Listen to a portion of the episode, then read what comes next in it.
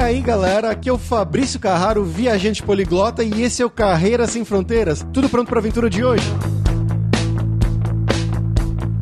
E hoje a gente vai bater um papo com o Marcel, que é lá de Natal, no Rio Grande do Norte, e ele sempre foi muito interessado em computação, mas também em saúde. Na universidade acabou cursando engenharia de computação, sempre se envolvendo com vários projetos, mas sempre levando isso da computação para uma área da saúde, da bioinformática. Depois ele fez o mestrado dele também em bioinformática lá na UFRN e teve a oportunidade de mandar o projeto de doutorado dele para a França, para a Universidade Sorbonne, no Instituto Curie. Aquele mesmo da Marie Curie sabe? E hoje ele veio aqui contar pra gente como é que é essa vida de pesquisador, doutorando lá na França, o que, que ele faz mais exatamente, né? Ligando essa área de computação, de dados, à saúde, mais especificamente na área oncológica, né? De câncer, e se dá para viver com um salário de doutorando por lá, ou se é como no Brasil. Vamos lá pra esse papo que tá bem legal hoje.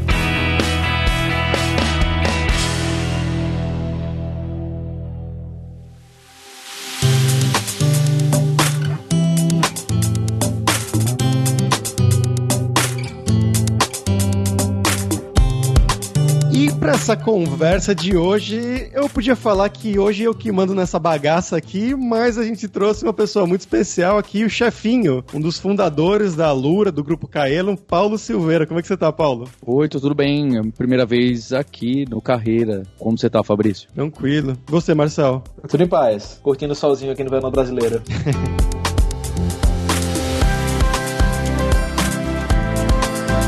Bom, galera, como sempre, só o nosso jabazinho inicial aqui que o podcast Carreira Sem Fronteiras é oferecido pela Alura Língua, cursos online de idiomas, que eu, Fabrício Carraro, ajudei a desenvolver com métodos que eu utilizei e utilizo para aprender idiomas como francês, italiano, russo, polonês, grego, alemão e assim por diante. E lembre-se que o ouvinte do Carreira Sem Fronteiras tem 10% de desconto em todos os planos, para você estudar todos os níveis de inglês e espanhol com a gente pelo mesmo valor. Então vai lá em aluralingua.com.br e comece a estudar com a gente hoje mesmo.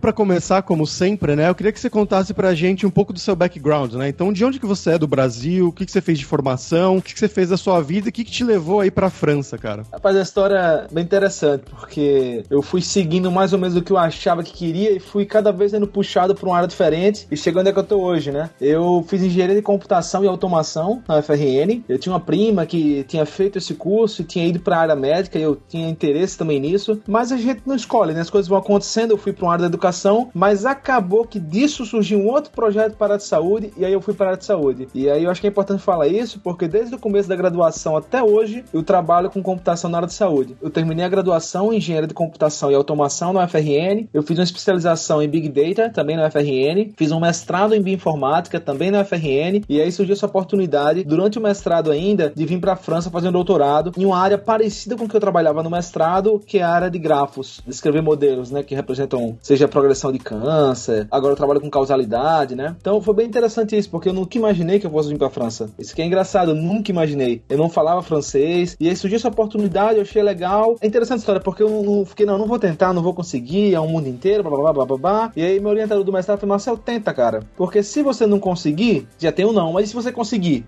Pensei, ah, não vou conseguir, não vou conseguir. E é engraçado porque o formulário era gigante para preencher a inscrição, né? E eu escrevi assim, fiz super mal feito, só para fazer. E aí no último dia, antes de, de, submeter do deadline, né? Eu fiz, não, peraí, se eu vou tentar, bora tentar direito esse negócio. Aí eu voltei, preenchi, mudei tudo praticamente, a, a carta de motivação, fiz uma inscrição realmente decente. Falei, não, se é pra brincar, bora brincar sério, né? E aí veio a surpresa, né? Eu tinha tão pouca esperança de ser aprovado nesse processo que é engraçado, que eu sequer li como seria o processo futuro. Eu fui chegando, né, as mensagens, ah, aprovar a primeira fase, que era ver se eu tinha os pré-requisitos de ter ficado, porque não podia ter morado mais do que uns três anos na França. Você tem que falar todos os lugares do mundo que você foi, por onde passou. Aí a primeira fase era assim, não mentiu. É a segunda fase, preencheu corretamente. Então, assim, essas primeiras fases, eu sabia que eu iria passar porque eu não menti, porque eu preenchi tudo, porque eu tive pré-requisitos. Então ia chegando os e-mails e eu ia ignorando. Daí um dia eu dirigindo, para um sinal, chegou um e-mail aprovado em mais uma fase. Aí eu enviei pros colegas, né, um print, mas eu nem li o e-mail. E o pessoal, caramba, parabéns, parabéns. E eu, como assim, parabéns o quê? É só mais uma fase? Tá indo pra França. E é isso que é engraçado, porque a última fase, os shortlists, né, os pré-selecionados, eles pagaram para todo mundo do mundo inteiro ir pra França para participar de uma rodada de entrevistas, apresentações, ou seja, para ir para lá mesmo. Caraca. Eu nem sabia que tinha isso, entendeu? Então quando falaram que tava indo pra França, eu disse, indo pra França? Como assim? E aí que eu vi, aí foi de um mês, isso foi um mês antes, eu tenho que falar com o trabalho para me liberar, mestrado, tudo para correr para lá. Foi super legal a semana lá, foi bem interessante. Que cidade e qual universidade? Então, eu, eu trabalho em Paris, e isso que é engraçado, quando sempre perguntam, ah, você, você faz doutorado onde? Na França é um pouquinho mais complicado.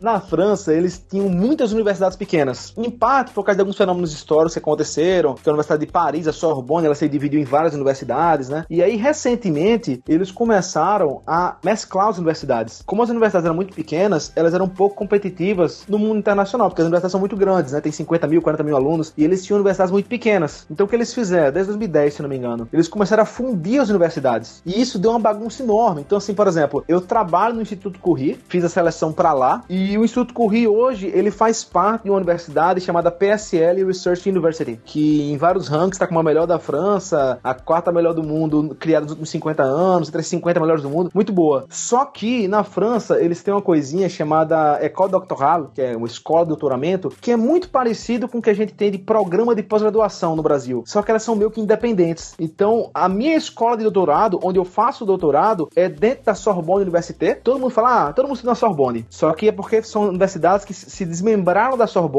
50 anos atrás, alguma coisa assim, e aí ficou o nomezinho Sorbonne. Essa Sorbonne Université, que é a única Sorbonne que se fala hoje, ela foi uma fusão da Sorbonne 4 da Sorbonne 6, que eles chamam de Paris 4 e 6. Então, o meu diploma, o meu doutorado, ele é na Sorbonne Université. A Suzana Herculano Rosen, né, que saiu do Brasil, neurocientista, ela fez doutorado na UPMC, que era Paris 6. Só que uhum. tudo hoje se juntaram, chama-se Sorbonne Université. Então, meu doutorado é lá, meu diploma vai vir de lá, só que 90% do meu tempo eu tô dentro do Instituto Curie, que é onde eu sou contratado como profissional para fazer doutorado lá, só que é parte da PSL. Então, nunca é rápido explicar onde que eu tô fazendo doutorado. e continuando, como é que foi essa última entrevista, essa parte lá na França mesmo, pessoalmente? Cara, foi muito legal. Eu me recordo que, assim, durante o processo e ainda no final, eu só pensava uma coisa. Ainda que eu não seja selecionado, que aprendizado. Cara, é muito diferente. Eu me recordo que foram várias entrevistas, né? Várias delas deram alguns sinais de como que são as coisas na Europa, ou ao menos a experiência que eu tenho tido em alguns países da Europa. Você estar feliz é quase que uma obrigação do doutorado. Eles se preocupam muito com o seu bem-estar. Das várias entrevistas que eu tive, a última entrevista basicamente foi para eu convencer o cara que eu seria feliz se eu fosse para lá.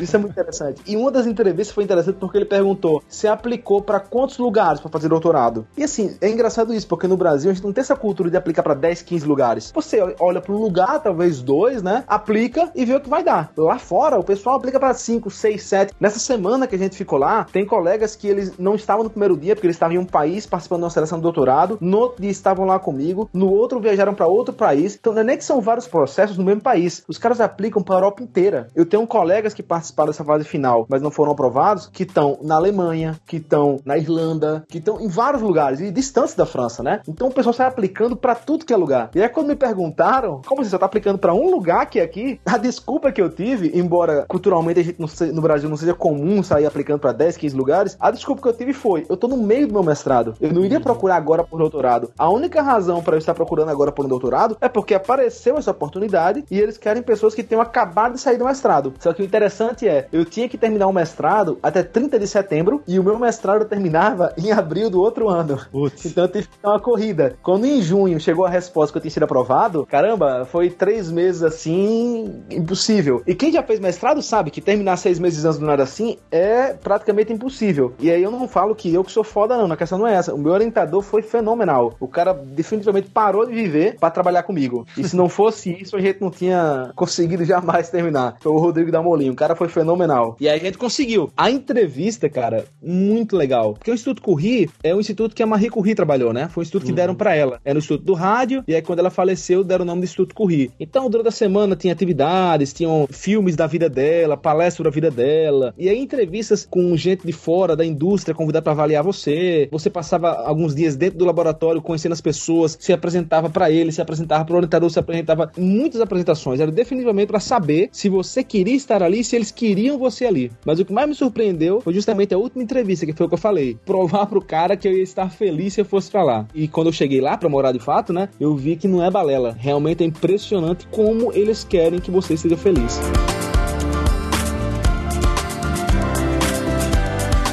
E isso envolvia também o idioma? Você falou que não falava francês, né? Como é que foi essa questão? Pois é, isso foi outra coisa muito legal, porque quando chegou o e-mail, né, falando do processo seletivo, eu vi o e-mail na lista de e-mail do meu programa de mestrado. Aí eu, caramba, França é impossível, né? Mas aí tinha lá, não precisava falar francês, porque o idioma que eles falam nesses grandes centros de pesquisa no mundo, e na França não é diferente, o idioma é o inglês. Então eu não precisava falar francês. E já na entrevista, o meu mentor tinha falado, né? Fez, ó, não se preocupe, eu vou falar com você em inglês todo o seu doutorado. Agora, claro que é interessante que você aprenda francês, já que você vai morar aqui. Mas não se preocupe, que no trabalho o idioma é o inglês. E nesse mais de um ano que eu tô lá, só teve um episódio que tinha alguém numa reunião que não falava inglês e a gente teve que ir pro francês. Ou seja, realmente inglês é o tempo inteiro. E Marcel, hoje você tá trabalhando, você já terminou o doutorado? Não, isso que é interessante. Eu continuo fazendo doutorado, só que esse processo que eu participei, ele contrata você como trabalhador. Então, por exemplo, foi super legal isso. Com o tempo a gente vai vendo as vantagens, né? O meu passaporte para ir para França foi um passaporte talento como cientista. Então, eu fui para França já como cientista e com possibilidade de trabalhar de forma remunerada, né? Então, podia levar família, vários benefícios. A burocracia é absurda para tudo na França. A gente fala mal do Brasil, né? Mas o Brasil é, putz, dá uma surra. A França é muito burocrática. E eu me recordo que para alguns documentos no começo da residência, né, para ficar lá, eu peguei assim filas e processos e eu furava quase que todas as filas. Nos e-mails chegava: "Avise que você é cientista". E aí eu mostrava, né? Então assim, tinham filas, cara, que eu passava de manhã às vezes e via uma fila arrodeando o quarteirão, não sabia o que era.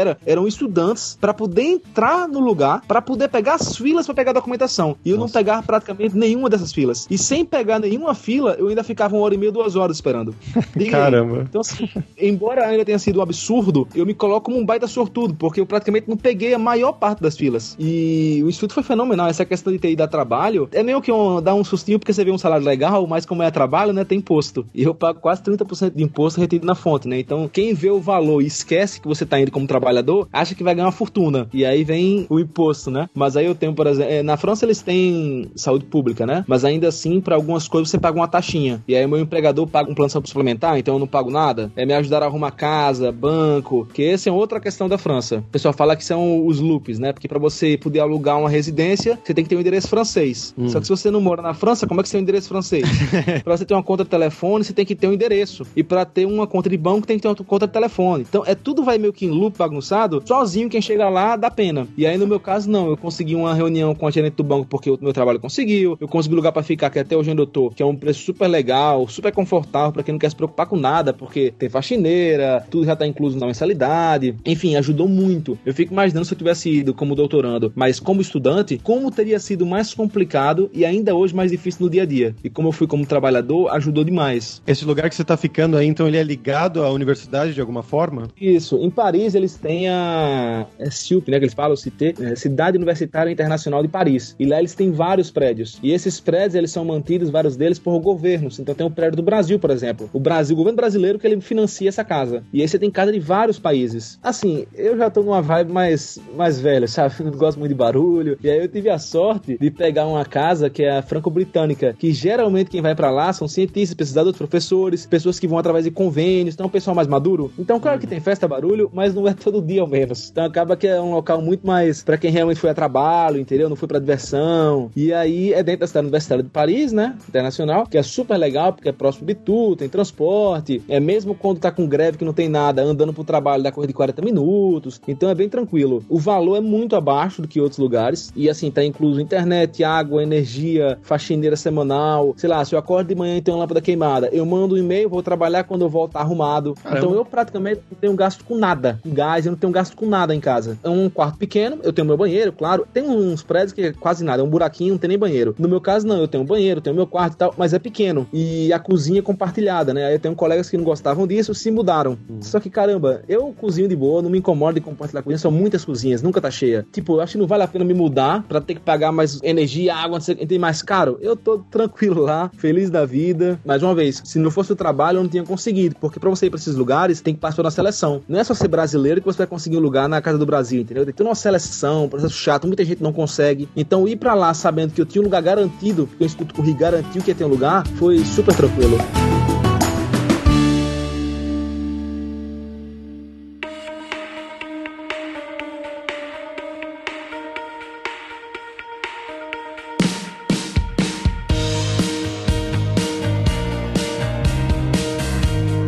Marcel, conta pra gente seu trabalho, o que, que você aplica em termos para nós leigos, o que, que você faz no trabalho. Na pesquisa acho que é um pouco difícil. Qual é o seu dia a dia? O que, que se é com programação, se realmente é com projeto, como que fica? No dia a dia tem um parte pesquisa, parte aplicação da pesquisa, né? A gente trabalha lá no grupo com causalidade. Geralmente as pessoas fazem predição de modo, eles falam que é model blind, né? Que é tipo, você pega os dados, vê o que consegue prever e show de bola. Então, por exemplo, tem uma cidade nos Estados Unidos que eles fizeram as medições e eles viram que quando se comprava muito sorvete, muitas pessoas morriam afogadas.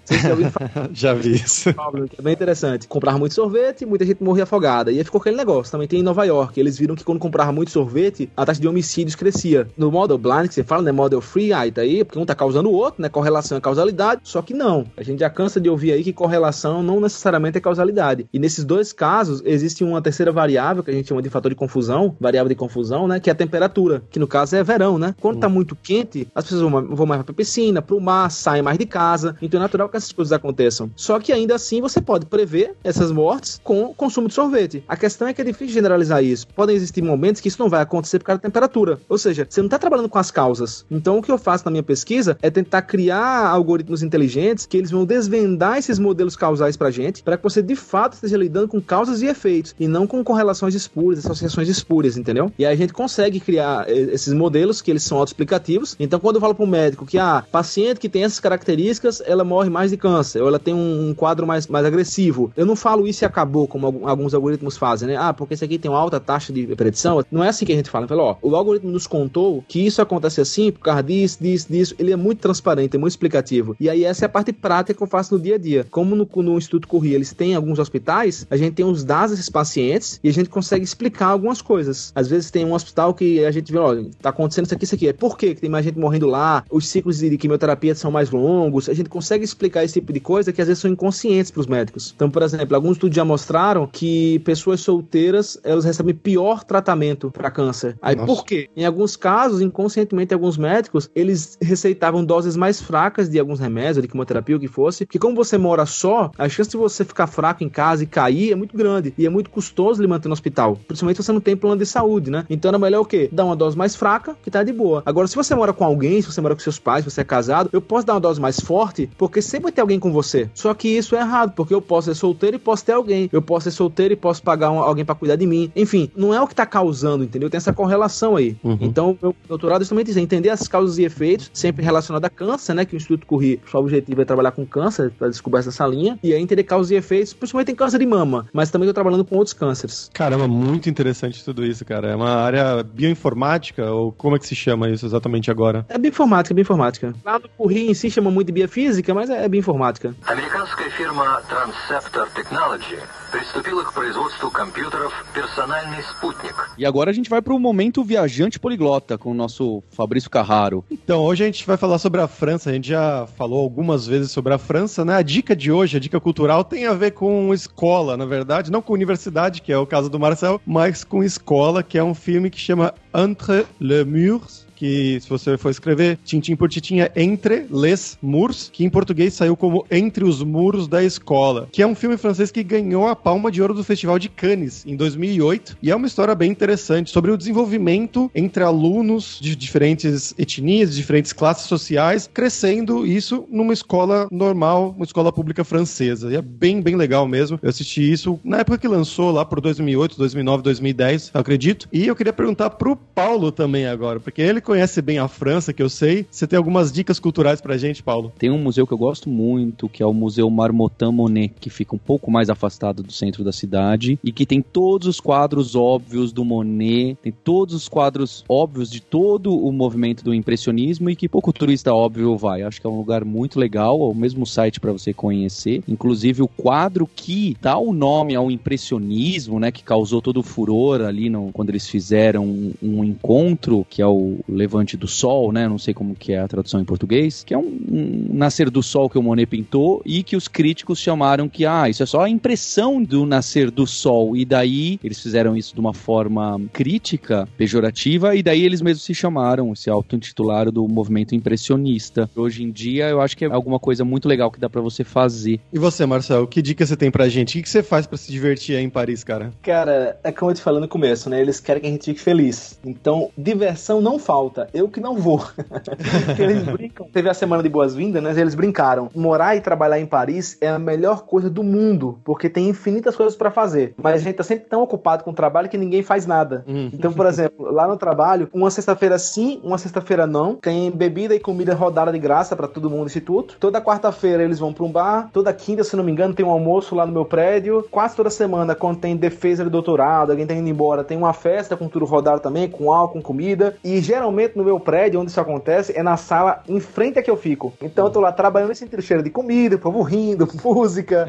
Mas ainda assim eu geralmente não vou. E aí, na cidade universitária, é a mesma coisa. Agora, todo domingo de manhã tem café da manhã de graça no meu prédio para todo mundo lá conversar. Ano passado teve uma época que toda quinta-feira tinha também tudo de graça, comida, bebida e palestras científicas. Então, assim, atividades não faltam. E eu imagino que não é só na área acadêmica, né? Em todo canto você vai ter, cada sua área vai ter muita coisa. Eu conheci um brasileiro, eu tava semana retrasada no Canadá, num evento. O cara brasileiro, carioca, mora em Paris e tem um grupo que toca, não lembro agora, mas é um estilo brasileiro africano, afro-brasileiro de, de, música. E ele toca com o pessoal e diz que, pô, todo mundo vai. Então, assim, independente do que você gosta, você vai ter um grupo e um local para ir em Paris. Tem muita coisa. Eu geralmente vou para assim, eu, minha diversão lá é ir pra evento científico, tem muita coisa. Eles têm os retiros científicos, que é a coisa mais bizarra e engraçada que eu já ouvi Nossa. falar. A cada dois anos, tudo pago para ir para um outro país, uma viagem para outro canto, para se divertir, um retiro para relaxar e ao mesmo tempo com a parte científica, palestras, cursos, etc. E a Associação de Doutorado e Doutorandos do Curri, uma vez por ano também tem um retiro. Aí esse ano foi para Portugal. Aí ano retrasado foi para Eslováquia. Um ano antes disso foi para Espanha. Tudo pago para se divertir, curtir e aprender seu trabalho, discutir ciência. Então, mesmo se você quiser ficar apenas em ciência, tem coisa o tempo inteiro para fazer. O negócio é incrível mesmo. Se eu pudesse dar uma sugestão de um lugar para ir, que eu acho que ninguém vai encontrar nesses lugares para ir em Paris, né? E por isso eu nem vou dizer nada aqui, porque qualquer um encontra um dia em Paris. Mas uma coisa legal que pouca gente conhece é que tem um museu da Marie Curie, hum. um museu no Instituto Curie, e ele é de graça. Então você vai lá, é dentro do instituto, né? Os dias é meio chatinho, os horários, mas só olhando no Google Maps que ele mostra o horário correto. É de graça e você vê praticamente a história da radioatividade no mundo, na medicina, a história da família Curie, tem a sala dela lá, que isso que é engraçado. A sala da Marie Curie tá quase que exatamente embaixo da minha sala.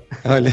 então eu ainda posso dizer isso, que eu estou perto, né, de onde trabalhou Marie Curie. O Nobel da filha dela tá no, na biblioteca do lado da minha sala. E assim, é o tempo inteiro você topando com o prêmio Nobel, com história, entendeu? Com grandes cientistas. Ah, quem esteve aqui foi tal coisa. Tem um, um vídeo bem legal também no YouTube, buscando os locais mais radioativos da Terra. E um dos lugares que o cara frequenta é justamente a sala dela, porque tem algumas coisas lá que ainda são radioativas. que doideira. É muito louco isso, cara. É muito louco. Todo ano eles dão uma palestra para acalmar a gente, falando que embora né, tenham coisas radioativas, tá tudo sob controle. E aí é. o malabarismo que eles fazem é muito engraçado, porque a parede do corredor perto da minha sala, eu moro no prédio mais antigo, né? Ela é, tava bem acabadinha. Tinha uns armários, eles tinham faixas dizendo não abra, por favor, né? Porque é radioativo, enfim. E aí eles foram ajeitar isso. E aí você fala, pô, mas como é que você resolve uma parede radioativa? Se você bater nela, quebrar, a poeira, né, vai contaminar. Como é que você uhum. faz? Aí eles constroem uma parede em cima da parede. o chão, eles botam um chão em cima do chão. É tudo assim, entendeu? É bem interessante isso. É, estilo Chernobyl mesmo, né? Que construíram é. um silo em cima lá de Chernobyl, basicamente. Pois é, não tem o que fazer. Tem adicional aí, de insalubridade aí? Então, como eles falam que a gente tá sob segurança, não. Mas o legal é isso, que todo, acho que é dois ou três anos, a agência, acho que a agência nuclear europeia, ela vai lá para ver se as coisas estão dentro dos novos limites, porque esses limites vão ficando cada vez mais severos, né? Para manter todo mundo em segurança. E aí teve uma vez que eles foram lá e entraram em pânico, porque tinha uma pia que ficava do lado de fora, e como ela ficava do lado de fora, não tava na planta do prédio, eles não colhavam. E a pia, pela radioatividade que ela emitia, já era para ter sido removida há uns 5 anos. E eles tinham passado batido, né? Hum. Então eu falo, eu sempre pra minha noiva, né, que se eu morrer de radioatividade, a gente sabe quem é culpado, o lugar. Marcel, e você já falou um pouquinho de que quem olha o seu contra-cheque acha que você é rico, ainda mais multiplicando por 5, mas como que fica o, o, seu mês a mês aí? As contas fecham, sobram muito apertado? O que que assusta ou o que que não assusta? O objetivo desses lugares é trazer quem é bom para cá, né? Então o modo como eles colocam às vezes é um negócio assim que chama muita atenção. Eu vi outro dia uma propaganda que era tipo assim, ah, venha fazer doutorado, não sei se era na França ou na Alemanha, acho que era 100 mil reais, era um número assim que você fala, caramba, é um absurdo. Mas quando você converte para euro e divide por mês, é muito apertado, é muito complicado. Então, o pessoal que vem para cá fazer doutorado, vem para França, geralmente vai ganhar na faixa dos 1.400 euros. E dependendo de se, se você conseguir ficar na cidade universitária, já é uma boa, porque você vai pagar 500 euros, 600 euros. Então, você tem aí mais da metade do teu salário para outras coisas, né? Saúde você praticamente não paga. Ah, outra coisa que eu esqueci de falar, né? Que eu acho que é importante. O que se tem de direito trabalhista na França é um absurdo. Eu até acho errado, porque é demais. Eu tenho quase 40 dias úteis de férias por ano. São dias uhum. úteis. É um negócio absurdo. Aí agora, por exemplo, teve uma greve geral e como ele falou, quem foi trabalhar na greve, que não tinha transporte, teve que ir a pé e tal, vamos dar mais um dia de férias. Eu falei, rapaz, daqui a pouco eu não vou trabalhar no ano, porque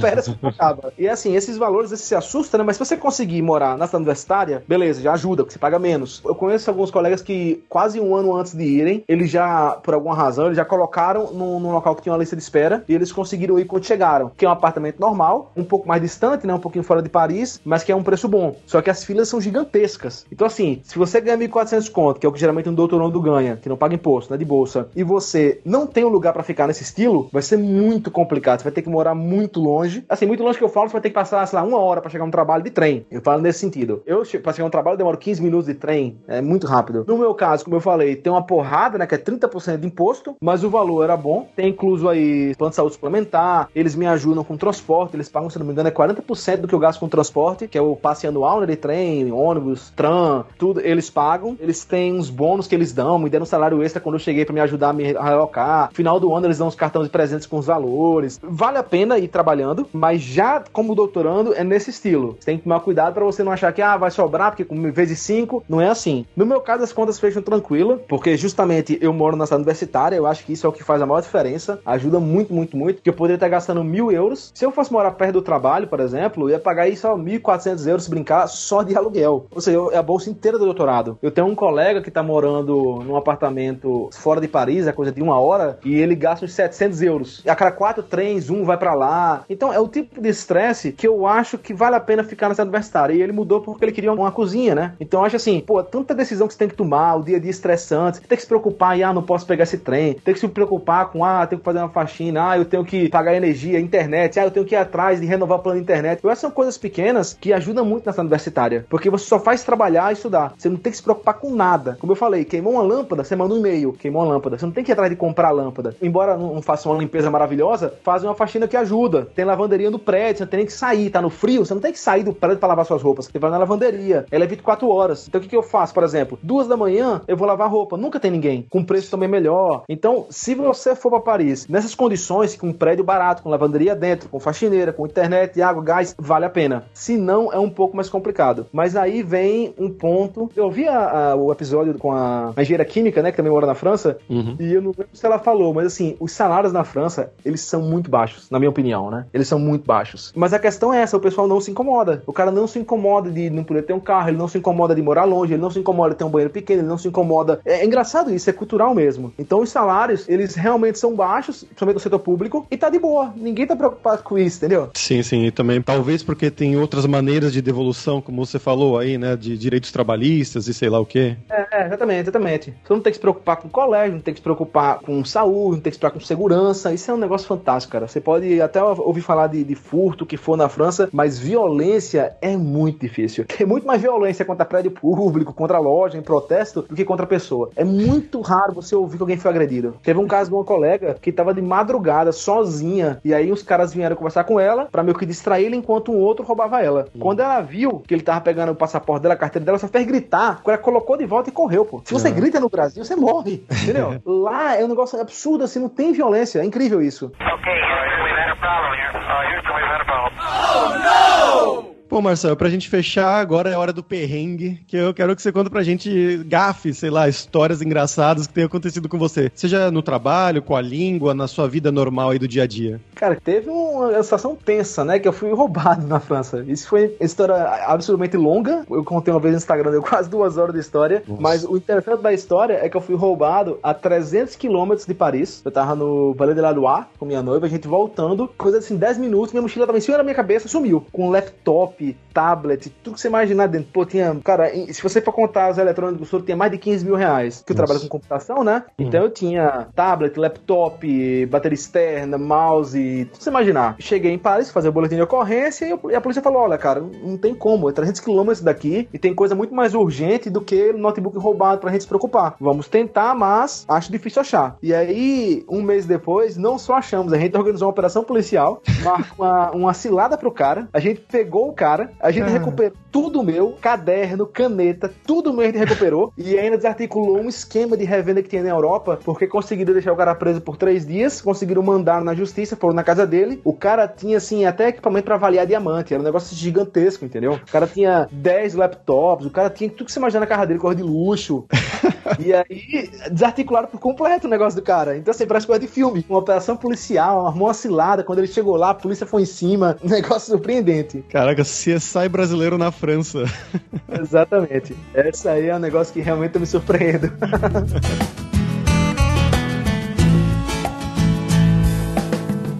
Bom, Marcelo, muito obrigado pela sua participação, cara. E você quer divulgar alguma rede social, alguma coisa sua? Eu tenho sido muito ativo recentemente no Twitter. Eu não falo nada que não seja relacionado com o meu doutorado, então geralmente você vai ver lá conteúdo de análise de dados, inteligência artificial, causalidade, algo nessa linha, que é o M Ribeiro Dantas, meu Twitter. E toda segunda-feira eu publico uma lista dos meus melhores links da semana. Então toda segunda eu compartilho cor de 30, 40, 50, às vezes 60 oportunidades de emprego, ou doutorado, ou mestrado, ou pós-doc, emprego na indústria indústria, tudo na área de análise de dados, estatística, inteligência artificial, causalidade, várias oportunidades, todo tipo de coisa. São os melhores links da semana. E aí é o mribeirodantas.me barra blog. Então toda segunda-feira vocês vão encontrar isso lá. É o que eu faço aqui de propaganda é isso.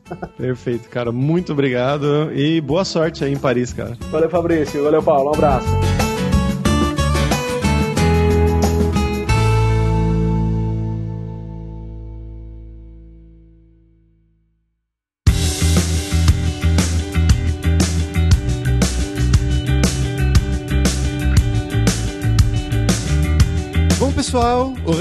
Por hoje é isso e muito obrigado, como sempre, pela sua audiência. E entra lá no nosso grupo no Facebook, o Carreiras Sem Fronteiras, para você ter mais dicas sobre empregos, mercado de trabalho no exterior, tecnologia, também sobre a língua inglesa, o francês, algum outro idioma. E não deixe de conhecer a Alura Língua para você reforçar o seu inglês e o seu espanhol e dar aquela força tanto no seu currículo quanto na sua vida profissional. Algo que você pode ver que o Marcel mesmo disse, que ele foi para lá, para a França, em uma universidade, trabalhar como pesquisador e mesmo assim eles falaram não precisa realmente falar francês ou inglês, é a língua que você vai usar no trabalho aqui. E só lembrando que o 20 do Carreira Sem Fronteiras tem 10% de desconto em todos os planos. Então vai lá em aluralingua.com.br barra promoção barra carreira e comece a estudar com a gente hoje mesmo. Além também, é claro, da alura.com.br que tem quase mil cursos de tecnologia na área de programação, que é inclusive a área do Marcel, que ele usa todos esses conceitos de data science, né, ciências de dados e tudo mais, big data, lá na pesquisa dele lá na França é algo que você pode aprender na Lura. Além de marketing, design, business, soft skills, curso para você criar o seu currículo para mandar para o exterior. Então, com certeza vai ter o curso para você. Então, pessoal, até a próxima quarta-feira com uma nova aventura em um novo país.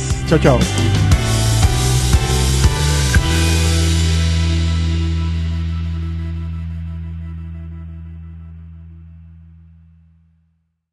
Este podcast foi editado por Radiofobia, podcast e multimídia.